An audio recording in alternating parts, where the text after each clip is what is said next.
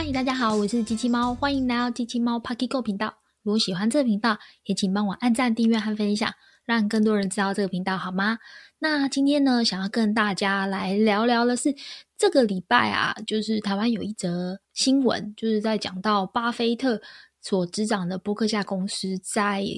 二零二二年的。呃，本来在第三季的时候买入台积电的 ADR，后来在第四季的时候反手大卖。那大家就在讨论说，诶，巴菲特是不是在炒短线啊？所以今天我们这一集就是要来聊聊巴菲特是不是也在炒短线。同时呢，我们可以从十三 F 去呃一窥机构投资人这个操盘手的思维这样的一个话题。那我们先来讲讲整个新闻大概的内容。在巴菲特呢执掌这个波克夏公司啊，在二零二二年的第三季的时候，买入台积电的 ADR，那占波克夏的管理资产规模 AUM 第十大的持股，同时呢也。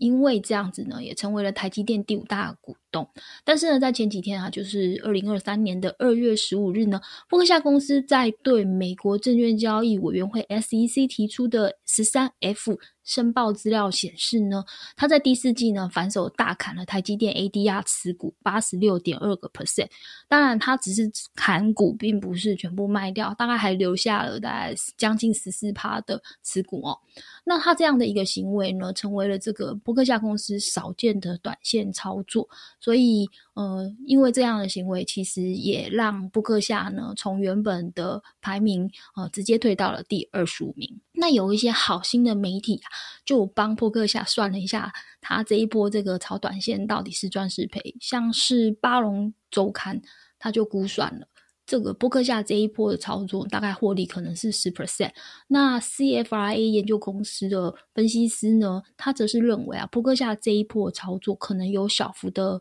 呃获利。他计算的方法是以大概呃每股六十八点五美元买进，然后七十四点五卖出，获利大概是三点一个美元，大概也就是十 percent 啦。那网络上也有流传其他的操作剧本。就是猜测，呃，这个扑克下的操作剧本，一个是属于神操作版本，就是买进呢在第三季的低点，同时卖在第四季的高点，整个绩效大概是挣二十一个 percent，赚了七点四七亿个美元。那另外一个是韭菜味十足的阿呆版本哦，呃，买在第三季的高点，然后卖在第四季的低点，绩效呢是负三十四个 percent，整个赔掉了十六点二亿美元。好，这些呢。还蛮有趣的，就给大家参考。那我认为，其实这一次这个破克下砍掉了这个台积电 ADR 的新闻，其实吸引了很多人的目光。那破克夏其实持有台积电的 ADR 一季就整个大局出错，和过去破克夏的呃投资的模式其实呃算是整个大不相同，所以市场上有很多价值投资的信仰者也就发出了一些杂音，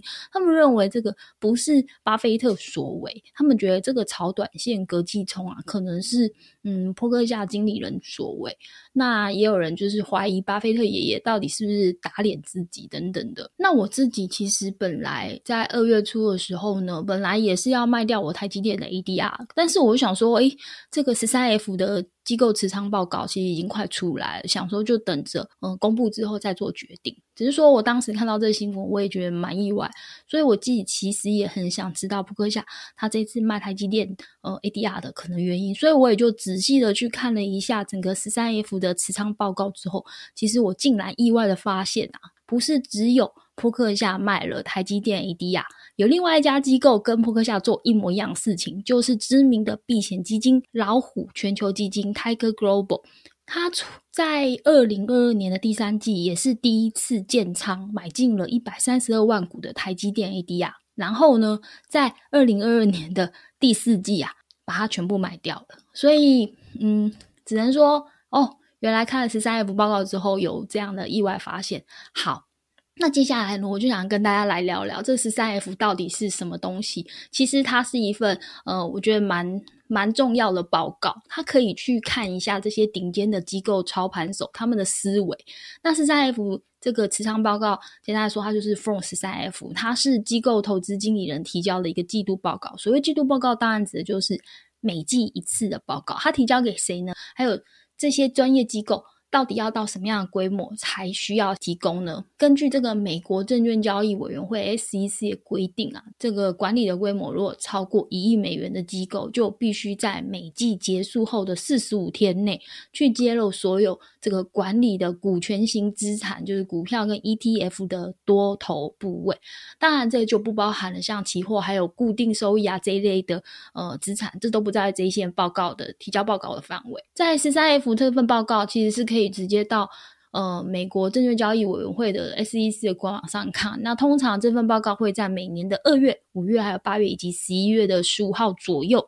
公布。那我们就可以透过这些报告内容去观察到这些大型的避险基金啊、共同基金、还有养老基金跟保险，还有信托机构等等，他们的十三 F 的持仓的变化。那看这份报告，重点就是可以了解到这些专业的投资经理人们，他们对于这整个市场的动向的看法，还有就是值得投资，或是未来下一季，或是未来长远来说，就是一个比较长期的，呃。投资的板块应该是落在哪一个重点？我觉得这是十三 F 它最重要的东西。所以说呢，如果你单看一期的十三 F 报告，可以看到什么东西？就是简单来说，可以看到，呃，就可以看到这些机构他们的呃投资的偏好，就是产业属性的偏好，以及投资的风格。那如果说，嗯，你只是这样看啊，你没有把它用当季跟前季或是过去历史资料，就是历史的持股的数据变化来做一个比较的话，可能就没有办法知道说这些专业投资机构他们的最新的风向球是什么。因为，因为就像说，如果说你就只单看这个。